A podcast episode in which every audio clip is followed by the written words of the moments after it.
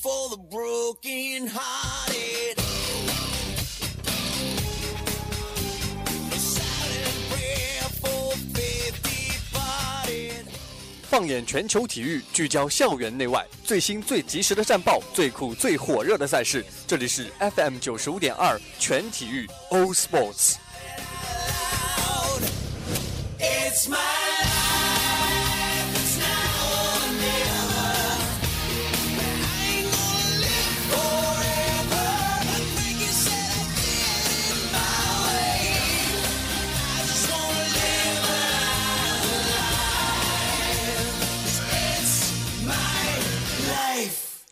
It's my life, old sports.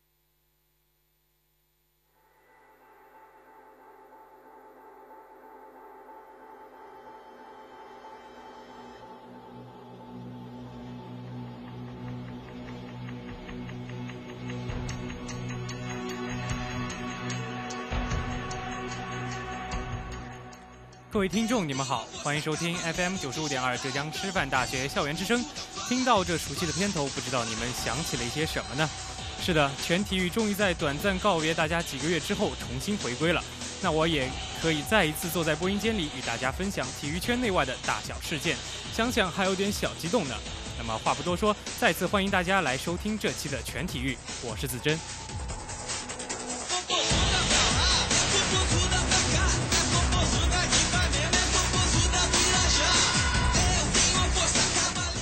今天的节目依旧被分为三个板块，首先是风云战报，一起来看运动员们为我们带来的精彩；第二个板块是背景聚焦，一起将目光投向孙杨那则被批狂妄的新广告上；最后一个板块则是体育没有圈，让我们一起来看看冷酷无情的竞技场上的温馨一幕——赛场上的生日。接下来就让我们一起来进入风云战报。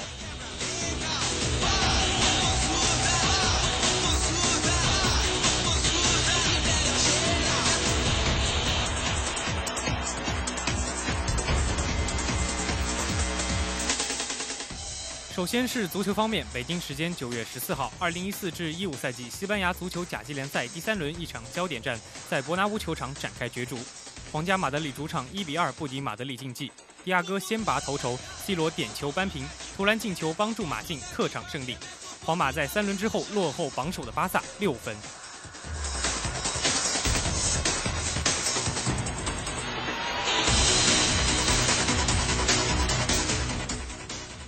篮球方面，北京时间九月十五日，美国男篮以一百二十九比九十二轻松击败塞尔塞尔维亚，夺得了首届男篮世界杯的冠军。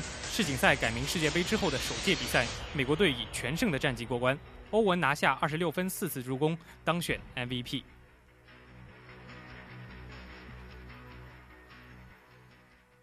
斯诺克方面，北京时间九月十三号，交通银行二零一四世界斯诺克上海沃德大师赛结束了第二场半决赛较量。卫冕冠军丁俊晖四比二领先，之后连丢四局，四比六遭宾汉姆逆转，止步半决赛。宾汉姆晋级后将在决赛与马克·埃伦争冠。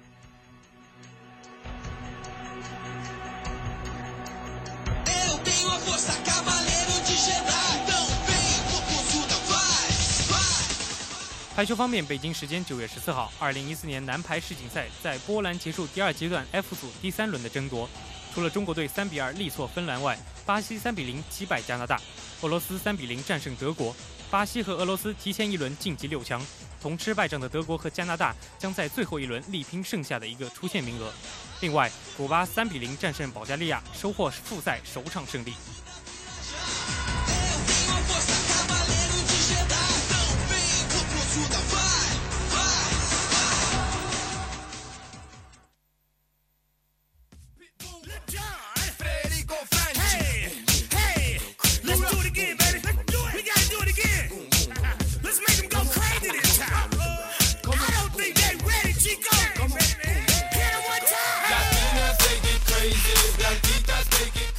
让我们进入今天的第二个板块——背景聚焦，一起来看看中国泳坛的第一人孙杨。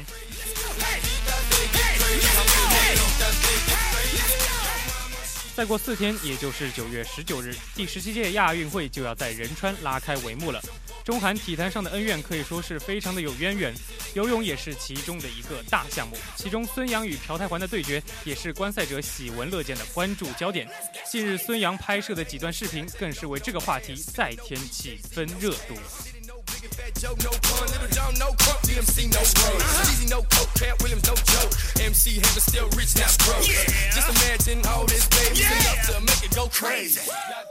其实提到仁川亚运会上游泳项目里最值得关注的比赛，那就只能是孙杨和朴泰桓在两百米、四百米和一千五百米自由泳上的全面对决了。这两位呢都是拿过世界第一的非等闲之辈，这两位运动员的碰撞可以说是火星撞地球啊！亚运会前，孙杨到澳洲进行集训，而朴泰桓则一直在参加韩国国内比赛以及泛太平洋赛等以赛代练。对于这样的安排，孙杨的教练张亚东也是解释说，毕竟孙杨前期训练情况并不好，所以没有让他去参加比赛。对于他们来说，也是能够对孙杨进行一些系统的调整。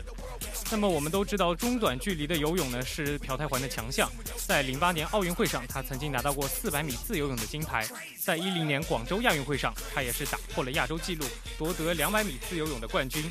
但是这个纪录只保持了几个月就被孙杨所打破。而孙杨的教练张张亚东也是表现表现出了对于孙杨的信心。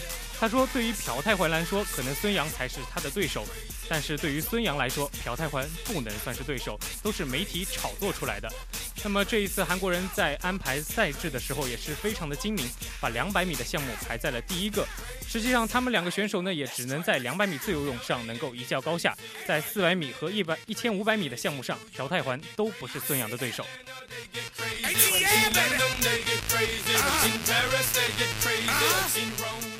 事实好像也可以佐证这样教练的这样一种说法。在伦敦奥运会上，孙杨在200米自由泳的比赛中与朴泰桓并列第二，那么在400米自由泳的比赛中更是击败了他，夺得金牌，以一个后来者的身份全面居上。我们没有没有理由不相信孙杨的实力。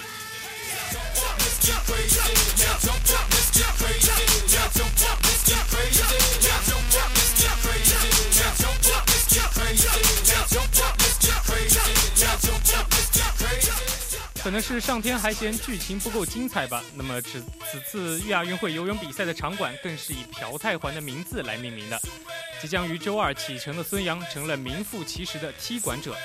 那么据孙杨此此前自己对于媒体的分析，无论是200米比赛还是400米的比赛，他都不惧怕朴泰桓。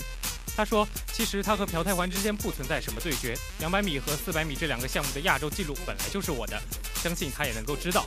我这两年的速度比以前要好出很多。在四年前广州亚运会上，他的爆发力不行，我的比赛成绩也只比他差了一点点，对他造成了非常大的威胁。那么现在经过四年的磨练，肯定能够击败他。”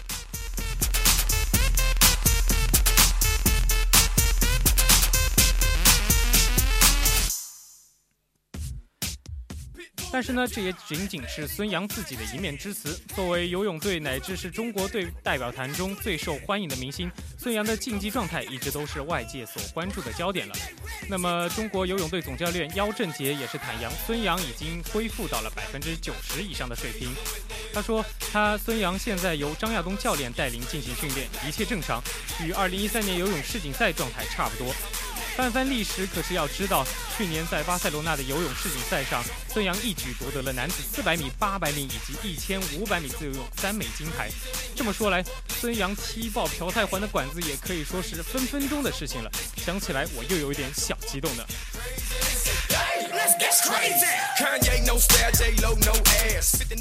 至于众人关心的孙杨与朴泰桓之间的焦点大战，姚振杰也是预测朴泰桓将会参加100米、200米以及400米的自由泳。他同时也表示，他俩的交叉点主要还是集中在200米、400米这两个项目上。赛前几天以及本人在比赛中的表现也是非常的关键的。他说，长距离项目，尤其是一千五百米自由泳，孙杨是具有一定的优势，但是短距离朴泰桓也是具有优势的。此前，朴泰桓在参加全国赛和泛太平洋锦标赛上，在泛太平泛太平洋游泳锦标赛男子400米自由泳的决赛中，他也是以三分四十三秒一五的成绩夺得了冠军，连续三年在该项目称王。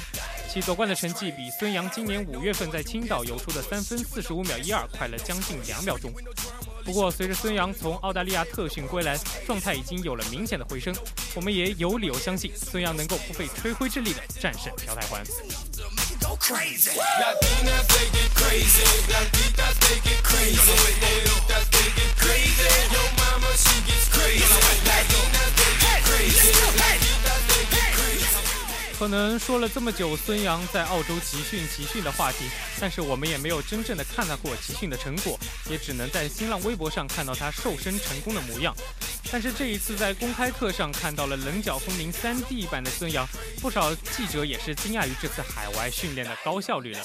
但是孙杨却说的非常的轻松，他说主要是在澳洲的手上水上训练多了，然后吃的方面有有也有所控制，那么也也希望大家不用担心，他是在保持力量的前提下慢慢减的体重，所以说他的状态也应该是保持的非常之好。那么国家游泳队的知情人也是对记者透露了，孙杨在澳洲训练非常的刻苦。那时候南半球是冬天，训练都是在室外进行的，水温差不多有二十二十七摄氏度左右，但是早晚还是要穿羽绒服才能够保暖。孙杨的教练张亚东指导，在池边又站了一会儿就会觉得凉，也可以想见运动员需要承受的环境是多么的恶劣了。据悉呢，孙杨减肥的效果非常的显著，现在的体重只有九十公斤整，比伦敦奥运会巅峰状态时的体重还少了两公斤。随之而来的就是张亚东调教下的短距离实力也有所提升。这一串的事实也让我们对于孙杨的状态的担心显得有点多余了。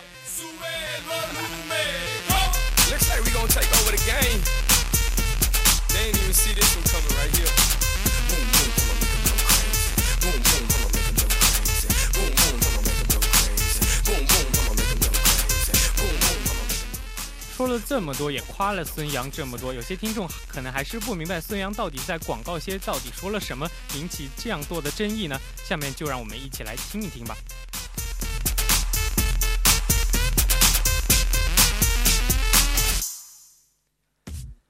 孙杨在仁川亚运会的主题拍摄了三段时长十五秒的广告，其中第一段就公开叫板亚运会最自己最大的对手朴泰桓，令观众感到有趣的同时呢，也充满了非常大的争议。其中一段，孙杨就是用中文与韩文混用，说道：“哟，朴先生，去年亚运会你创造的记录确实很强大，不过那又怎么样？现在这个记录是我的了。今年在仁川，你要有想法就来抢回去。”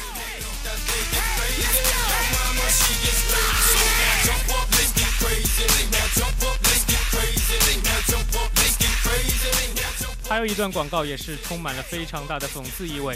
孙杨在水里游的同时，配上假装在水里说话的那种叽里咕噜的音效，他说：“我们俩到底谁强？中国女孩和韩国女孩谁更漂亮？人称亚运会谁能夺冠呢？输了的人请吃烤肉，怎么样？” Easy, no coke, Cat Williams, no joke. MC Hammer still rich, now broke. Just imagine all this babies enough to make it go crazy. Latinas, they get crazy. 广告播出之后呢，中国观众对于亚运会是非常的期待，但是韩国网友却是说无无法忍耐这样的事实，认为这是赤裸裸的挑衅。对于这样的一件事情呢，孙杨的教练张亚东也是表示，那是因为孙杨充满了自信。说广告是在去澳洲训练的时候拍摄的，那时候孙杨正在逐步恢复状态，自信心也有非常大的提升。但是在他看来，孙杨虽然没有恢复到伦敦奥运会时的巅峰状态，但与朴泰桓的对决也是非常值得期待。从话语之中，我们也能听出教练对于弟子的信心。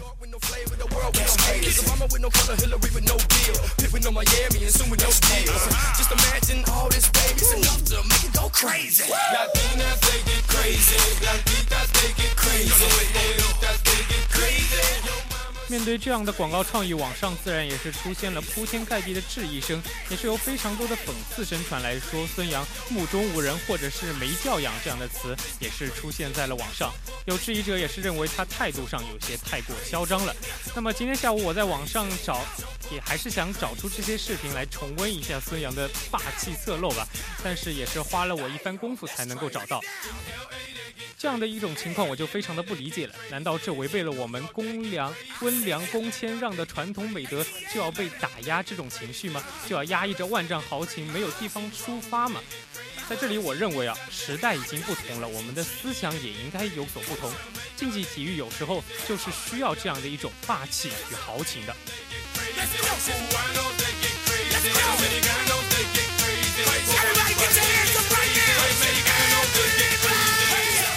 然而，我们现在看看的那些国内运动员呢，往往都是在强压之下低头的多，顺从的多，俯首的多。孙杨好像是史上第一位公开敢挑衅对手的狂士了。贺旭黎说得好，第一个人永远比大多数人更有意义。在这个板块的最后呢，子珍也是用一句阿里的金句与诸位共勉了。他说：“你要是和我一样伟大，你就会明白，谦虚是一件很难做到的事情。”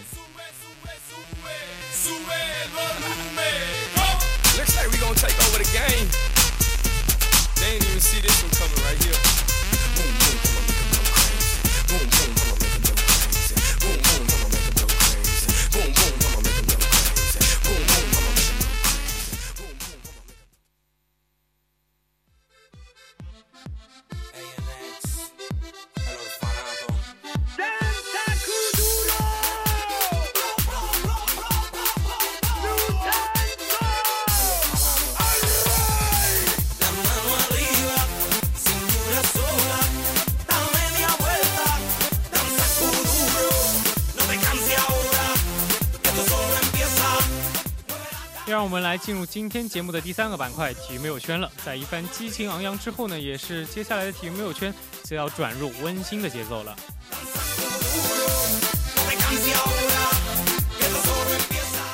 知道我们有没有设想过，几千人一起为你庆祝生日这样的一个难得的机会呢？可能在梦中才会实现的这样的一种，呃，无上的荣耀吧，则是被孟加拉国的穆罕默德·哈米德·伊斯兰享受到了。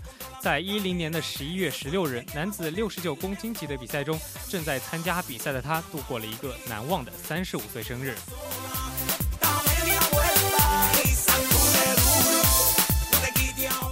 在他参加比赛结束之后呢，场馆内就播放了《生日快乐》这样的一首歌，观众起立鼓掌，组委会送上了亚运吉祥物当做生日礼物。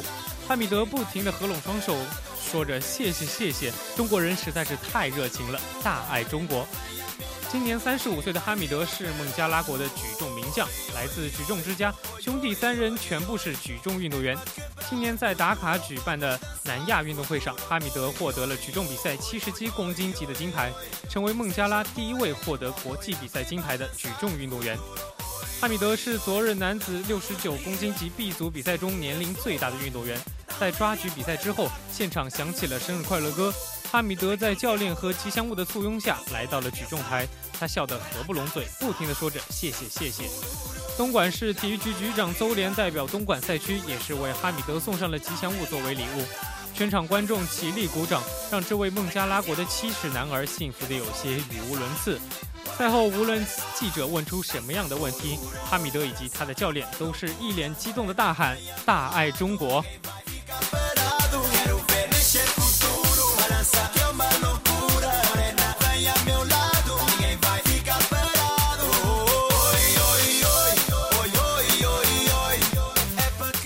样的一份惊喜也是不仅仅降临在哈米德伊斯兰的身上了。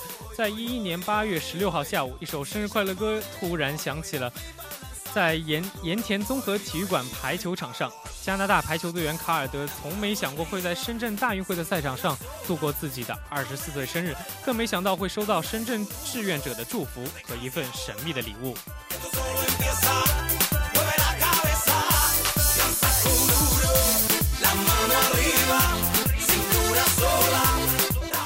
下午六点，大运会男子排球预赛 A 组，加拿大队与挪威队的比赛在盐田综合体育馆举行。开赛前半个小时，当双方队员在场内进行热身的时候，广播就突然响起了：“女士们、先生们，今天是卡尔德的生日，让我们一起来祝他生日快乐。”随后，场馆内所有志愿者和工作人员跟着广播都唱起了生日快乐歌。此时的加拿大队四号球员卡尔德仍在全神贯注地训练着，直到包括对手挪威队的队员们都响起了热烈的掌声时，他才恍然大悟。歌声中，志愿者送上了一份神秘礼物，惊喜莫名的卡尔德揭开礼物后来不及拆看，就匆匆道声 “thank you”，便又紧张地投入到训练之中。比赛之中，加拿大以三比零大胜挪威队。当球员队当球员们陆续走过场馆混合区时，卡尔德就被媒体团团包围住。Amazing，这是卡尔德说出的第一句话。当着媒体的面，他拆开了礼物包装。当一个鲜红的中国结展现在面前时，他再次惊住了。我知道这是典型的中国传统礼物，很特别，我很喜欢。卡尔德这样告诉记者：“他以前的生日都是在加拿大家中度过，跟父母和朋友们一起喝啤酒、吃晚餐。这是他第一次在中国在比赛现场过生日。当生日快乐歌在赛场上响起时，当所有人在祝他生日快乐时，他很感动，很开心。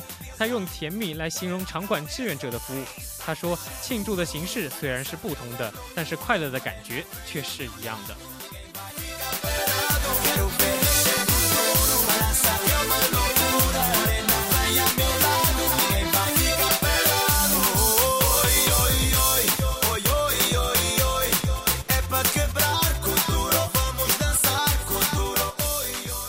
员的生涯也是非常的辛苦，有时候连自己的生日都来不及过。但他们从另外一个角度也是幸福的，因为有成千上万的粉丝会惦记着他们的生日，也有幸运的他们能够在自己的赛场上度过他们的生日。我们也是希望我们也是经常能够有人为我们创造出这样的惊喜，让我们的生活增添更多的色彩。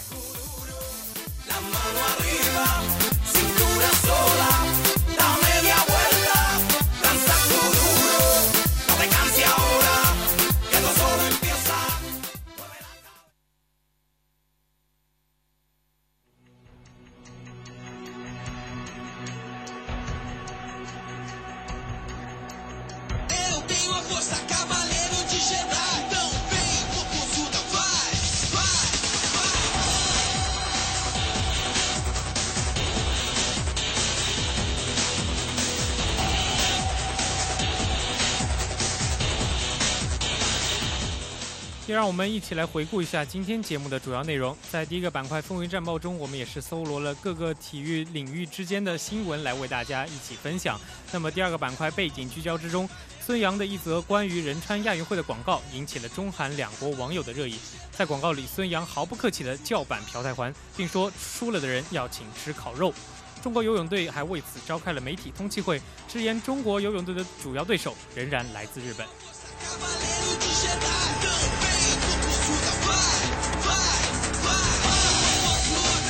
在第三个板块“体育没有圈”之中，一起来盘点了一下赛场上的生日。有数千人一起为你庆祝生日，可能是有人终其一生也得不到这样的机会。但是有些运动员却是在自己的赛场上度过了自己的生日，因此有了如此的殊荣。